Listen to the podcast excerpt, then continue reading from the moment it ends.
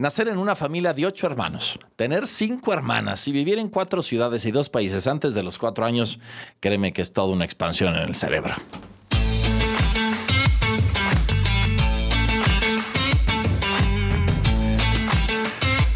Hola, ¿qué tal? Bienvenidos a Bien Bien Despachados. Despachados. ¿Cómo estás, Beto? Muy bien, muy bien. Ya, prometido es deuda. Qué bueno que ahora podemos escuchar. No, Nunca he escuchado la historia de tu, de tu, de tu vocación. no, no le voy a contar. Ah, No, bueno, no. entonces, ¿qué quieres hablar hoy? Vamos a hablar de cómo preparar eh, unos buenos chiles en nogada. ¿Unos buenos chiles en nogada? ¿Te parece? No sabes hacer chiles en nogada. No, pero quiero aprender. ¿Sí? ¿Me vas a enseñar, Beto? El chiste es, para pelar los chiles en nogada hay que untarlos en aceite y meterlos en el horno y se le cae la piel. ¿En serio? Sí. Y entonces todo el rollo de estar ahí, que eso sí, yo veía Están como... el- ah, letal. No, no, uf, no, no. no, no. Bueno, entonces ya primera técnica. Sí, pero los piñones son carísimos, man. ¿Sí? Sí. Uf, pero es que sí es muy rico, al menos uno. Mira, yo no lo hago sin Thermomix. Punto. No, pues ya estuvo que no. Así como cuando tú Saludos decías, a los patrocinadores. como cuando decías, si sacas puro 10, te vamos a llevar a Disney. Uy, ahí me traen una foto. No me traen una foto porque no voy a sacar 10. Y aquí no va a haber Thermomix. No va a haber Thermomix. No va a haber Thermomix. Pues fíjate, Beto, eh, cuando me han preguntado la historia de vocación, en serio que le he contado muy pocas veces. O sea, ¿Ah, sí, sí? sí, sí, no, muy poco, porque eh, reducirla a cinco minutos me parecía una banalidad. Ajá. Dice, o sea, es, es lo que hoy día me tiene donde estoy. Claro. Entonces, si realmente la quieres escuchar, siéntate y ponte cómodo. Sí, es como el, de- el del programa de How I Met Your Mother, Exacto. que fueron nueve nueve Exacto, episodios. exacto. Tú te sientes así. Exacto. Ok. Capaz que no fue un niño así bonito como tú de nacimiento. Ah, sí. Este, todos los niños son bonitos cuando nacen. No. no, eh. Pero- Tengo, tengo datos. que. Tengo datos de que no, la ciencia ha demostrado todo lo Hay contrario. Una tía que ve un bebé y dice, qué bonitos dientes. Eso no se hace. O el tipo que va a ver al bebé y tienen el, el altavoz este, ¿no? Y los papás están afuera, ellos adentro y decir, ay, pero qué feito está todo. Y salen y Mira. escuchamos todo. Qué horror situación. Cuéntanos tu historia. Vamos a la historia. ya. Pues ¿Eso o te amarro a la, la silla? primera, la primera vez que conté mi historia fue a un querido amigo que es sacerdote, Rodolfo, de Venezuela. Un saludo al querido Rodolfo Monsalve hasta Venezuela y unidos al pueblo venezolano con mucho cariño. Porque me lo estaba pidiendo todo el mundo como que en el seminario era, ¿y tú de dónde? Etcétera, ¿no? Y entonces eh, había una tradición muy bonita que era una peregrinación al santuario de San Francisco Javier. Y eran unos 64 kilómetros caminando Órale. en un solo día, en una sola jornada. Entonces nos levantamos bien tempranito, como a las 3 de la mañana, para salir tres y media, y nos íbamos todo el camino, los 64 kilómetros, hasta llegar ya al santuario. Caminábamos y éramos unos 10 mil o 15 mil personas en todo ese proceso, y tardabas unas 9, 10 horas en llegar. Ajá. Entonces le dije, mira, ahí viene la camioneta a Javier, vámonos juntos y te la cuento en el camino. O sea, ¿cómo? ¿Tú entraste al seminario sin haber contado tu historia? Eh, básicamente sí. O sea, mi cuando- director para cuando yo entré espiritual... sem- para cuando yo entré al seminario, Ajá. ya parecía disco rayado. No, no, no, no, sí, pues no, no, yo no. O sea, mi director espiritual, el que se la sabía, toda la de una, pero pues se lo fui contando por, ¿no? O sea, como que no, no, tuve que no, contarle la ¿cómo- historia. ¿Cómo crees? Sí, sí, no, no, para mí no, no era fácil eso, o sea, era, era es un tema íntimo, no, no. Entonces él, en bueno, esas nueve horas, que quede claro que el que decidió el tema de este podcast y se va a grabar para toda la comunidad es Álvaro Solito. solito me eché la no soga conocí. al cuello. bueno, Entonces- pero, pero una cosa buenísima, pues con él se la conté y la verdad es que disfruté tanto de contarla Ajá. que dije, eh, de ahora en adelante así será. Ok.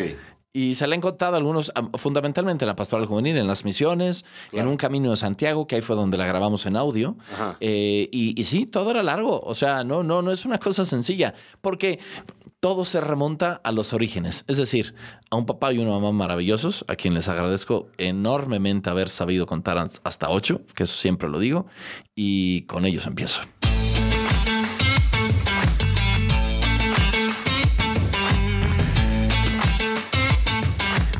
Entonces, Entonces, ya vamos a empezar. ya 20 empezamos. minutos y- y no es cierto, llevamos nada más 4 minutos 40 segundos. No, no, no. En los episodios anteriores decía Álvaro, a la una y a las dos. Pero tú estás alargando. Bueno, empieza todo esto cuando mis papás eh, Sí, sí. O sea, yo sí remonto hasta ellos, ¿no? No quiero irme a mis abuelos. Luego hablaré algo de mis abuelos en todo este camino. Adán y Eva. eh, y después. No, pero mis papás sí son importantes. Sí, sí, porque cuenta, cuenta, cuenta. mis papás se casan en 1962. Ok. Su historia es muy popular, no me voy a meter en ello, pero se casan eh, y, y desde que se casan tienen eh, mucha fe. De hecho, mi papá era más religioso que mi mamá en ese entonces. Una, una cosa peculiar, pero, pero así era. Y se casan en la Basílica de Guadalupe. ¿Ah, sí? Sí, en la antigua Basílica de Guadalupe. Un 5 de mayo, día de puente, muy oportuno el momento. Ajá. 5 de mayo en la Basílica de Guadalupe. 5 de mayo en la Basílica de Guadalupe. Y entonces para ellos también la devoción a la Virgen ha sido una cosa hermosa y muy grande. Mis abuelos vivían muy cerca de la Basílica de Guadalupe. Entonces para nosotros también la, la presencia de la Virgen de Guadalupe es, es como pues con natural a la existencia, ¿no? De, de la familia y de todo. Claro. Ir a la villa con frecuencia es como, ¿no? Parte de, de la, del De la vida, respirar la cotidiano, sí, sí, sí, sí. y normal, ¿no? Sí. Normal. Eh, peregrinar como familia a la Basílica, todo eso ha fluido. Pero entonces mis papás se conocen y empieza todo un recorrido tremendo. Porque se casan y antes del año de casados, casi justo al año de casados, se casan el 5 de mayo y mi hermana nace en abril, o sea, a días del año de casados, nace mi primera hermana, ya en la Ciudad de México, aquí to- todos chilangos, y empiezan a, a nacer eh, siete hijos. En ocho años nacen siete hermanos. Primero cuatro mujeres maravillosas, Lili, Bea, Mila y Adriana. Ajá. Y de repente en el quinto nace eh, Alberto, mi hermano. Claro. Mi papá siempre quería como que tener el hombre, ¿no? Ay, y el hombre y el mayor y nada, y nacía mujer. Bueno, está bien, no, no, padre, etcétera. Otro, Ya para el segundo y para el tercero, mi papá ya quería mujeres, ya toda estaba feliz rodeado de todas mis hermanas. Y de repente en el quinto nace Alberto el mayor. Son cinco hermanas y luego Alberto. Así es. Sí, sí, Alberto ya se ve mayor. Sí, mis hermanos son las menores de todos, mejor ni mencionarlas, pero este Alberto el quinto. Y después nace Gaby, que es la otra que viene aquí, que los lunes, los, los domingos los suelen ver aquí con mis papás Sí. siempre en misa, etcétera. Luego Ernesto y eh, total, siete hermanos en ocho años. Del 63 al 71, ¿no? Ya estaban ellos. Y ya parecía que la fábrica se había cerrado. Años después de que nace mi hermano Ernesto, Sí. migramos como familia a León, Guanajuato. Ok. Por chamba de tu papá. Por chamba de mi papá y también había otras cosas, etcétera. Y nos vamos a vivimos 12 años como familia en León, Guanajuato. Órale. Y ya habían pasado 8 años de vivir en León, Guanajuato, Ajá. cuando de repente mi mamá lo cuenta muy simpática y dice, ¿y ahora? ¿Qué pasó? Empieza a sentir cositas que ya había sentido siete veces antes, ¿no? Y entonces mi mamá dijo, ay, ¿y ahora? ¿Qué, qué está sucediendo? Pues Shazam. ¿Shazam? Que, siete años ¿Esa es tu después. ¿Qué tienes en contra de esta expresión, Beto? No, no, me llama la atención Shazam. Pues siete años después, Ajá. de repente va el doctor y le dice, señora, Usted, usted está embarazada.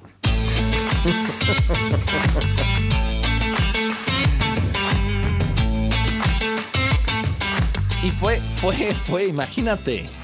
Ajá. O sea, mi mamá tenía 39 años y siete hijos. O Oye, sea, no ver, es que tuviera ya pocos hijos. A esas alturas. Eh, ¿yo, ¿Yo qué? ¿Tenías un tío cura? No, no, no. Eh, un tío abuelo, sí. Cura. Cura.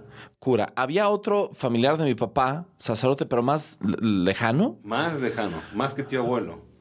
O sea, lo que pasa es que el tío abuelo era como en línea directa y, y este otro tío era, era, pues ahí estaba, ¿no? Como que aparecía y era, si más no me equivoco, marista, pero no, con él no, no tuve ninguna relación este, cercana. Yo, la verdad es que no lo ubico, sé que existió, pero nada. Ajá.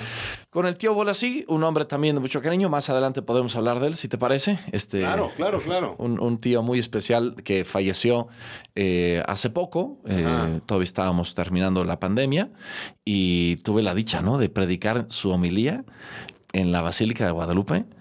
Fue una cosa muy bella, ¿no? Ahí con su cuerpo presente. eh, fue una, una misa muy entrañable y muy bella. sí es importante en tu historia. Eh, ¿O no? Sí, sí, siempre lo he apreciado y la verdad es que me dio consejos muy buenos, pero algo que aprecio de él es que siempre eh, eh, me dio libertad, o sea, no, no, nunca nadie eso. Estamos saliendo del tema. Eso, eso, bueno, total. Hablamos del tío. Que de repente Después. nací, Naciste. nací, o sea, fui nacido. Así ya. Here I am, aquí Sí, llegué. Sí, sí. Pero fue un tema tremendo, porque imagínate nacer con cinco hermanas, la mayor, la mayor 15 años, Ya, sí. la que te sigue, o sea, la más pequeña, cercana a ti ya nueve años, No, ya. Entonces, Era su bebé. exacto, era su nenuco, ¿no? Y entonces ha- hacían de mí de todo. Entonces, mi papá y mi mamá tenían que defenderme, ¿no? Entraban y decía, a ver, niñas, ya, déjenme a su hermano. Y Ya mi mamá lo tomaba. O a ver, niñas, ya, tráiganme acá a su hermano y se me lleva con mi papá a donde fuese. O, a ver, niñas, llévense a su hermano. Eso también, eso también sucedía. Pero claro, o sea, fue, fue una cosa muy peculiar, ¿no? A una familia que ya estaba consolidada con siete hermanos y de repente llega el octavo. Ujú. O sea, en mi familia ya había un consentido, ya había reglas de urbanidad, ya, había, ya estaba todo resuelto. Bueno. Y de repente llegué a des- destabilizar a la fuerza. Ajá. Pero, pero estuvo muy divertido. En León ahí eh, hay una historia, eh, digo, yo me fui de León a los cuatro años, ¿no? Entenderás que mi memoria en León No es tan nada. extensa, pero sí hay una cosa que, que a mí me impacta. Una de nuestras vecinas, que es mi madrina de primera comunión, ahorita está enfermita, la tengo en mis oraciones, mi querida tía Benilde, eh, vivía al lado de nosotros. En León. En León, en León. Ajá. Y de repente, eh, pues un día en la mañana faltaban huevos, algo por el estilo, ¿no? Huevos, recuerdo que eran huevos. Y me dice mi mamá, oye, ve con tu tía y pídele unos huevos. Ajá. ¿no? En León también muy tranquilo, yo de cuatro años, ¿no? Ya podía medio caminar, pero ahí ya, literal, salir de la casa, llegar, no estaba mi tía, Ajá. pero siempre estaban abiertas las puertas de nuestras casas. Ajá. Entonces abrí la puerta, entré, tomé una docenita de huevos o los huevos que hicieran falta. Los saqué, llegué a mi casa y aquí están los huevos, ¿no? Y después, este, eh, pues ya llegaron los huevos, ¿no es qué? Ah, llévaselos a tu tía. No estaba, entré, le dejé los huevos donde estaban y me regresé. Ajá. Y luego mi mamá le dice, oye, comadre, gracias por prestarnos los huevos. ¿Huevos? ¿Qué huevos? No, pues fue Álvaro por ellos. No, pues este, no, ni me enteré. Y yo, "Ma, es que no estaba, pero los tomé y luego ya los devolví. Era la confianza, ¿no? De una Claro. vida en un lugar tranquilo, hermoso, León, Guanajuato, a quien quiero mucho, con cajeta deliciosa, muchas cosas. Ahí se dan los cueros, una, una cosa muy padre, ¿no? En, en León, Guanajuato. Pero a los cuatro años de nacido viene una crisis tremenda, Ajá. la crisis del 82, y como familia tuvimos que emigrar A Estados Unidos órale. y nos fuimos a Idaho, norte, norte, norte, norte. ¿No? Eh, y entonces eh, llegamos a Idaho. En Idaho viví en una dinámica de homeschooling. Eh, mis hermanos, pues sí, ya iban a la. En fin, ya ninguno estaba ni en la secundaria, ¿no? Ya más bien era, eh, eh, yo creo que prepas o lo que sea, ya muy grandes. Yo estaba ahí con mis vecinos. Y ahí sucedían cosas muy, muy simpáticas porque llegamos a una zona de, pues en Idaho, Ahí está la sede de todos los eh, hermanos separados, que eh, con John Smith, ¿no? A los Eh, mormones, Con todos ¿no? los mormones, sí, sí. Entonces ¿Idaho? llegamos. Sí, sí, sí, ahí es la, la ¿No es, cuna. no ahí- es Utah? eh, este, entonces, si no son los protestantes, ¿quiénes son? Pero ahí tienen su sede Los cañona. o sea, los mormones están en Utah. los- no, y entonces, ¿allá quiénes están? ¿En Idaho? Pues Sí. No sé, yo Idaho no Ahorita conozco. los vamos a googlear. Ah, deberías de conocerlo. Idaho, Pero bueno, llegamos. unos protestantes el, ahí. el tema está en que eran 96% esa religión Eh, y los católicos eran Eso, una sí. minoría desbordante. sí, qué gusto. Y entonces yo ahí aprendí una cosa peculiar, porque desde el primer día que llegamos, llegaron estos hermanos nuestros, muy, muy este, a todo dar, con sus estampitas y todo. Bienvenidos a nuestra comunidad. Eh, queremos hablarles sobre nuestra religión. Ajá. Y entonces mi papá hizo una cosa muy peculiar. Le dijo, sí, claro, ¿cómo no? Mire, vamos a hacer una cosa. Ustedes vienen aquí, nos dan una plática de su religión y después vuelven a venir y nosotros les damos una de la nuestra. Claro. Y luego ustedes nos dan una de la suya. Y así. después nosotros, y con gusto, ¿eh? No, no hay más mínimo problema. No volvieron nunca. Pero ahí empecé a ver cómo también nuestra religión puede ser dialógica y sin miedo. Y al mismo tiempo, pues uno tiene que estar seguro de la suya. Y mi papá siempre me fue enseñando eso de mi religión. Por eso a mí no me agobia cuando dicen, ah, es que yo soy agnóstica, es que yo soy ateo, es que yo, Claro. ah, vamos a hablar. No, tengo problema. Es fundamental. Es como te contaba yo el episodio pasado. O sea, aprendes mucho escuchando otras versiones fuera de tu, de tu ciclo, de tu núcleo normal. Definitivamente. Salir a Idaho es Una manera también diferente de vivir. de, vivir, ¿no? De En un país tratar. de minoría, no, no eres, no eres la, mayoría aquí, sino- Aunque todos sean cristianos, la mayoría cristianos, pero no católicos. claro, Total, allí estuvimos un año y por diferentes circunstancias volvimos a México, pero volvimos a un lugar paradisiaco, en el norte de México, en Baja California Norte, ajá, en un pequeño pueblito que se llama Mexicali. Órale. que está a la orilla del Mar de Cortés. ¿Sí ¿Está bonito? Un pueblo hermoso. El Mar de Cortés es maravilloso. Mar de Coste- Cortés. Toda esa zona pues es muy desértica y todo lo que tú quieras, pero es espectacular. O sea, cazar pulpos con la mano y un guante es una cosa padrísima. Ok. ¿no? Le metes el ¿Eso pulpo. hacías tú a los seis el pulpo- años? eh, ¿Hay cinco años? ¿Cinco años? Sí, cas- ¿Y te, pescar, y te todo. daban ropa o corrías descalzo? En... El calor era desbordante, compadre. Era una cosa Me tremenda. imagino en, en- en estos trajecitos de, de- de truza, Sí, corriendo con una lanza como si el Ándale. señor de las moscas. Algo por el estilo. ¿Sí? No, no, y fue una cosa padrísima. Ahí ya todos católicos, un pueblo cercano. Pero ahí Ajá. pasó otra cosa en mi historia que también me caló. Eh, por extrañas razones, Ajá. siempre en la casa hemos recibido muchas personas viviendo con nosotros. Ajá. De hecho, hace poco alguien por aquí llegó a mí y se me dice, ay, ¿te acuerdas de mí? Yo, perdóname, ¿no? Me dice, pues yo viví en tu casa seis años. Y yo, ah. ¡Qué Sí. vergüenza! Ah, fue la del bautizo. No, no, no, no, no. Una vez que me acuerdo que, que llegué a bautizar a un niño. Ay, te dijeron, una señora. no, viene el padre Álvaro. El padre Álvaro no está. Pues ve y búsquelo porque yo no vine hasta acá. No, el ellos fueron unos despacho. queridísimos colaboradores de mi papá de muchos años. No, no, aquí otros porque acogíamos. Y ahí, en varias tandas, recibimos, por ejemplo, a cubanos, Ajá. migrantes, que de repente llegaban a vivir a la casa en lo que era y se iban. O hasta chinos llegamos a recibir. Entonces, también se empezó a desarrollar otra experiencia peculiar de mi vida de que Claro. siempre era llegar migrantes, ayudar a la gente, etcétera. Era, ¿Qué, qué se les perdió en Mexicali? bueno, es que iban migrando a Estados Unidos y No, nosotros estábamos muy papá. cerca. Ah, pues le ofrecieron un trabajo, un, un negocio también por ahí que empezó de aguas y de hielos y cosas por el estilo. Y estuvimos un rato, pero pues no era suficiente, ¿no? Ajá. Entonces, eh, mis hermanos, hermanos ya... a entrar a la universidad. Exacto, y ahí ya no se podía y dijimos, no, regresamos a la ciudad. Y entonces volvimos a la Ciudad de México. El viaje fue espectacular, ¿no? Imagínate, des- nos venimos en coche desde allá, teníamos una Wagoner, una de estas así, este... Mexicali está del lado de. No, Miguel está del otro lado. Bueno, está, eh, sí, del otro lado, de- en el Pacífico. O sea, que y a la misma altura de Mexicali, pero del lado derecho está San Felipe. Sea, hay que subir o bajan en- por ferry. Cruzas en ferry. No, subimos porque ya estábamos muy arriba. Ok. ¿no? Entonces ya subimos y bajamos toda la carretera, ¿no? Y entramos ya este, por. Acapulco. Chihuahua es larguísimo. No, no, larguísimo, larguísimo. En el camino recuerdo en un momento explotó una pipa Larguísimo. eh, y se estaba incendiando una pipa de gasolina. Entonces tenían miedo de que... to- Entonces te viniste manejando desde. Bueno, yo no, mi papá, Bueno, sí. pero se venían todos ahí. Imagínate, todos apretados así, digo, la, mudanza luego llegó. ¿Una Wagoner? Una Wagoner tremenda, O sea, sí. ni siquiera combi. Eh, no, no, ni siquiera combi. No llegaron ni a combi. Ni a combi, mano. Así Te era. viniste, te viniste entamalado en una cajuela de una desde Y como yo era el pequeño, Claro. pues ahí te Por toca. poco y te amarran en el techo. Obviamente lo han hecho en mi vida, o sea. Sí, sí, seguramente. Te imaginan una- He en viajado en todos los lugares posibles de un coche. Te imaginan una- con una mecedora y una escopeta en la parte de arriba del coche. Justo. Y llegamos a la Ciudad de México. Ajá. Recuerdo entrañablemente mi regreso a la Ciudad de México, porque llegamos en un día, bueno, ya era noche, y entonces llegar a la ciudad y ver todas las luces. Y recuerdo con mis hermanas y mis hermanos, todos ahí, empezamos a cantar la de México, México, M, acento X y C, yo. Esa, y, y era así, todavía lo recuerdo y recuerdo así, ¿no? Se me enchina la piel de Sí. llegar a la ciudad, ¿no? De a donde por fin regresábamos. Ese fue el primer recorrido y aquí llegué al kinder. Y en el kinder empecé mi dinámica, pero aquí comenzó un cambio radical. Todas estas experiencias no me permitían a veces terminar por asentarme. Pero llegar a la Ciudad de México fue de nuevo empezar un proceso donde me asiento Ajá. y donde empieza una relación muy especial con Dios.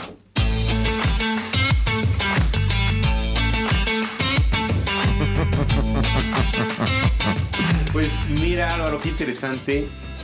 En un hogar 100% católico, porque no nos has dicho que tus papás eran de misa diario, ¿verdad? Bueno, Sí, sí, ya, llegaremos a, esa, a esas partes. Mexicali Ha habido todo tipo de historia, León. ha habido todo tipo de historias. Mis papás, mi papá era muy católico en el momento de casarse, Muy. luego tuvo un periodo así como que vete tú a saber qué sucedía por la dinámica, pero mi mamá nunca lo dejó. Sí. No, no, mi mamá O diario. sea, homeschooling en Idaho, rosario diario, misa y todo el rollo, ¿no? pero yo todavía a esas edades no era tan consciente. No, O sea, pero- mis memorias de religiosidad no llegan hasta allá, pero Lo tenías. llegando a la Ciudad de México hubo cosas que cambiaron. Pues interesantísimo. Esperamos poder escuchar de ti. Pero a ver, Beto, nos quedamos contigo también. Danos una probadita de qué va a pasar ¿Qué contigo en el siguiente episodio. En el próximo episodio. No, hombre, el próximo episodio eh, voy a ir al camp. Al camp. Sí, o sea, después de Eh, De los ríos y la ¿sabes qué montaña. pasa? ¿Te acuerdas que no podía yo aprender inglés? Sí. Entonces, el doctor Orozco, Ah. con una visión de juego enorme, Trascendente. Tiene que aprender inglés. Entonces me mandaron a Estados Unidos Wow. a aprender a kayakear y a, a hacer excursionismo para aprender inglés. Uh, y Y ahí ahí. conocí un universo nuevo de, de personalidad, de mí mismo, o sea, conocí una persona nueva para mí y, y per- me fui a un campamento protestante. Wow. Esto y más en el siguiente episodio.